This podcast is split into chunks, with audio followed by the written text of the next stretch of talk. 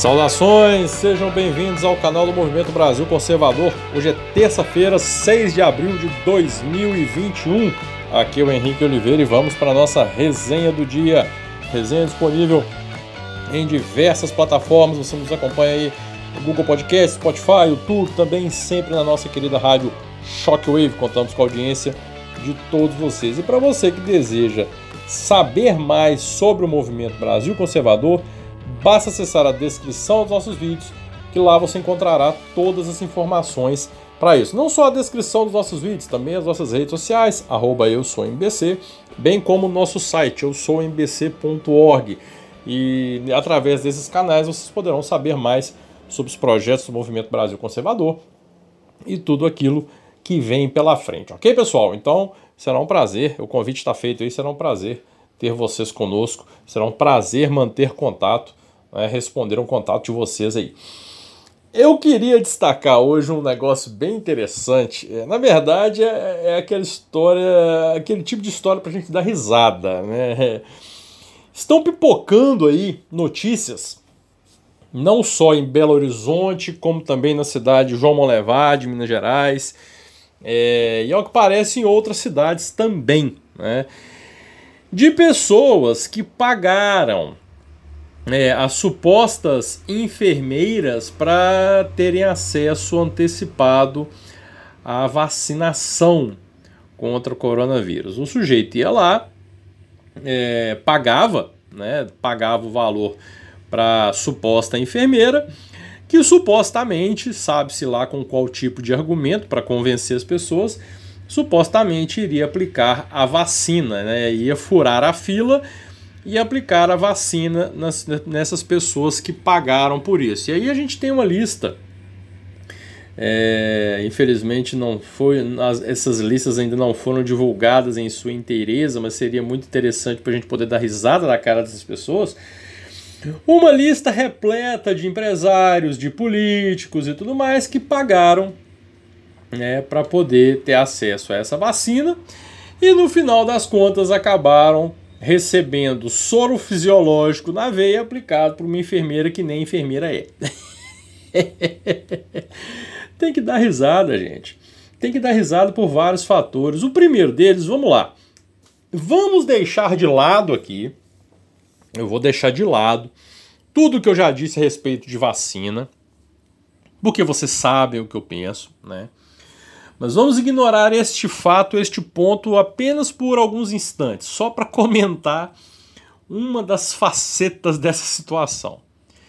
Veja só né, como as pessoas não se importam, né, como todo tipo de escrúpulo vai embora, todo tipo de senso de coletividade, de humanidade vai embora, né?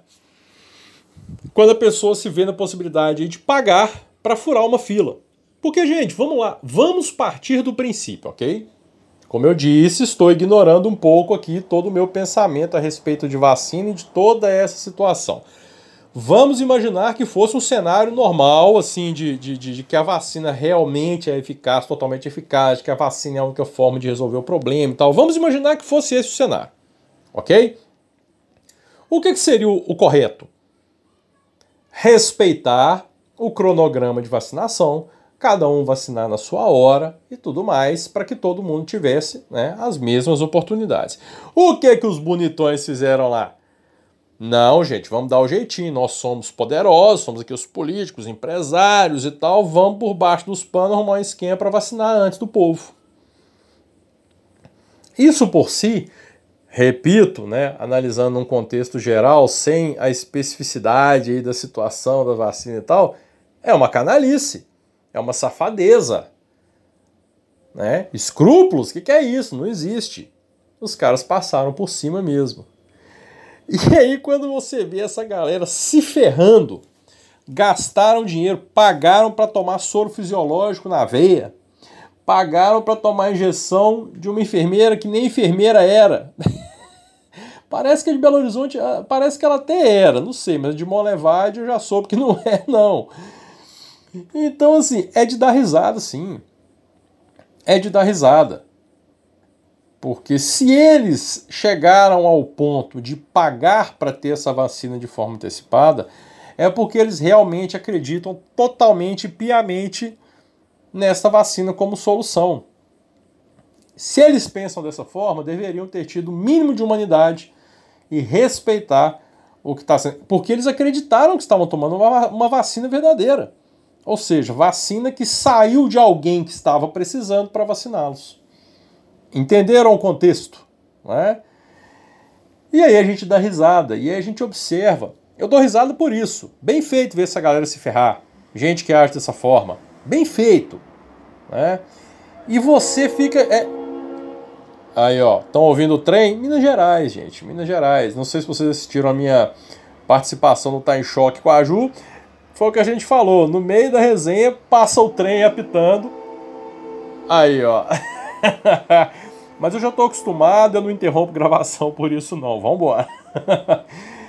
e é interessante você ver, é, é, é, você analisa sobre todo, né, todos os aspectos da situação, o que que se tornou isso, gente? A que ponto chegou o desespero das pessoas? A que ponto? Ao ponto, por exemplo, de você ver. Vamos lá, citar um outro exemplo aqui. Nós temos visto aí o prefeito de Chapecó dando diversas entrevistas, falando sobre o que tem sido feito na cidade para diminuir o número de casos. Ele mencionou o tratamento precoce, né? Que é, é, é fazer uma realmente um acompanhamento inicial, fazer um tratamento, já entrar com medicação rápida, né? Para tentar amenizar a situação. Não foi feito é, é, é, é, simplesmente fecha tudo e pronto, que é o que está sendo feito no Brasil. Aí você tem Chapecó que faz algo diferente, né, com diversas medidas de prevenção, mais um tratamento logo no início da doença, sem um lockdown simplesmente por fazer. Fizeram, fecharam algumas, mas foi um lockdown parcial, segundo o próprio prefeito. Né? E você vê reduções nos casos, uma redução nos casos em Chapecó. Aí você pega São Paulo, que estão insistindo nesse negócio de fecha tudo, fecha tudo, fecha tudo, só aumenta o número de mortes, número de casos. E aí você olha quem é que a imprensa está atacando. A imprensa ataca aquele onde houve redução no número de casos. Por quê, gente? Porque a eles não interessa. Vamos falar mais uma vez, a imprensa está se lixando para a solução. Ela quer mais é que o circo pegue fogo até as eleições. Porque continuam utilizando a manipulação de informação. Ah, mas morreram 4 mil pessoas. Gente, não morreram 4 mil pessoas por dia, pelo amor de Deus. São as notificações que vão chegando né? E aí você pode ter coisa acumulada até de três meses atrás, mas que as confirmações chegaram hoje. Então você vai ter coisa de três meses, coisa de um mês, coisa da semana passada, coisa. Não quer dizer que morreram hoje 4 mil pessoas. E outra coisa, a gente vai voltar naquele assunto né, de não haver a separação das pessoas que morrem com o vírus em função da doença, morreram porque têm Covid, porque tinham Covid, né? E aquelas pessoas que morreram por outra causa, mas que pelo fato de terem o vírus, estarem com o vírus, foram computados como morte por Covid. Ô, gente, vocês têm. Eu, eu confesso que eu não consigo entender como isso não é veementemente questionado diariamente. Por quê, gente? Isso eu estou falando para o cidadão comum. Porque a imprensa, a gente sabe que a imprensa quer. A imprensa quer o caos, gente. Pelo amor de Deus. Ah, porque você é negacionista. Pô, a. a, a... Caramba, é, me esqueci aqui agora. Um órgão europeu é, falando dos malefícios de uma das vacinas, a AstraZeneca. Não sei se é Zeneca ou Zeneca. Acho que é AstraZeneca, né? Me corre... né? Se eu estiver errado, vocês me perdoem. É, associando essa vacina à trombose. Isso ninguém fala. Ninguém fala nada a respeito disso. Mas vão falar lá sobre o cara, sobre aquilo que eu disse ontem, a questão da cloroquina. Né, que eu creio que eu expliquei bem explicadinho ontem, acho que deu para entender a situação e como acontece essa manipulação de informações. E aí é isso, gente. A gente está nessa. A verdade é a seguinte: essa história vai continuar até quando houver ou interesse político ou interesse econômico. Ponto final. Ah, mas a vacina, a vacina protege contra uma das variantes e as outras. A vacina é mais ou menos assim. A vacina protege contra a variante chinesa, contra o vírus chinês. Protege e protege mais ou menos, né? Vamos lá. Mas pelo menos na teoria, vamos lá. A vacina protege contra a variante chinesa, que é aquilo que a gente não pode falar vírus chinês, mas pode falar variante brasileira, né? Mas não protege contra as outras mutações do vírus. Então é aquela história, ah, você tomou vacina? Tomou, mas você continua correndo risco do mesmo jeito. Vocês já perceberam o que vai acontecer, né? Vocês já perceberam o que vai acontecer, né?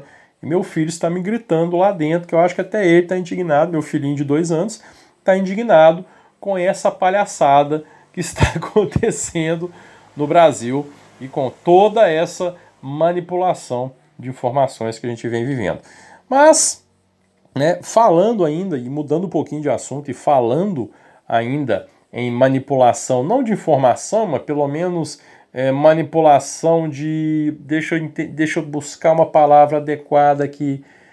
É, manipulação de narrativa ou de cenário ou de. enfim, né, ou de, de justificativa legal, argumentação legal.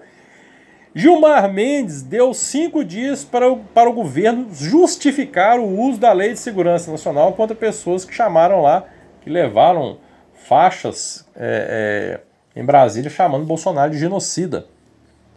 Aí Gilmar Mendes deu cinco dias para que o governo explique por que usou a Lei de Segurança Nacional contra esses caras, né? Que eles chamaram, ah, críticos do presidente. Deixa eu falar um negócio. Ô Gilmar Mendes, faz o seguinte, seu maldito.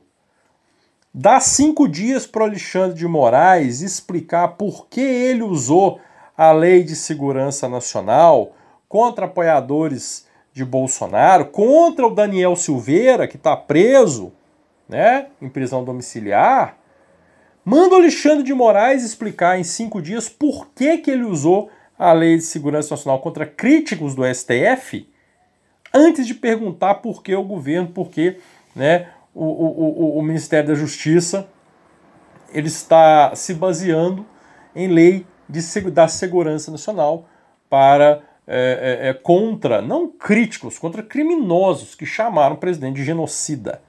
Né? Olha o seu quintal primeiro, Gilmar Mendes. Olha primeiro o seu quintal, olha o seu vizinho, Alexandre de Moraes, cobre explicações dele, para depois você vir cobrar alguma coisa do governo. Gente, isso ultrapassou em muito e há muito tempo qualquer limite de coerência. A gente não está falando mais de coerência aqui. A gente não fala de coerência. A gente fala de pilantragem mesmo, é de safadeza, é de canalice.